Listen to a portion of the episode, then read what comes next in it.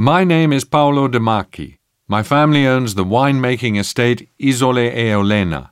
We're right in the centre of the Chianti Classico region on the west facing slopes of the upper section of the Elsa Valley.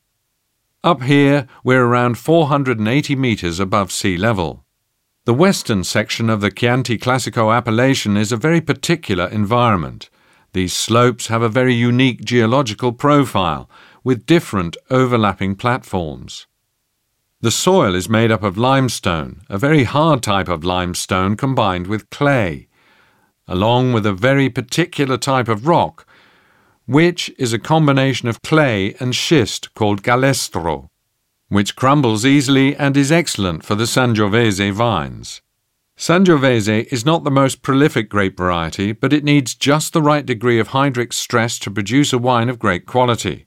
Sangiovese is the main grape variety, our grape variety, used to make Chianti Classico.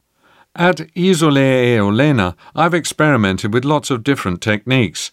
I first took over as director of the family business in 1976 at that time, the company was just emerging from a long period of shared farming and almost medieval arrangement. The village of Olena, which you can see behind me, is where the wine growers' families lived. Everything has changed in Chianti since then.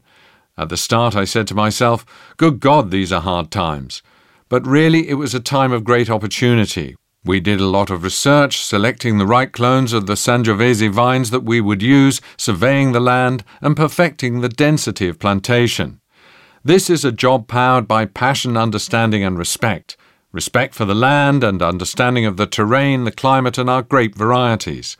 My strength has been to understand where we came from and to come up with something more original and more forward looking, which is what I'll leave to those who come after me.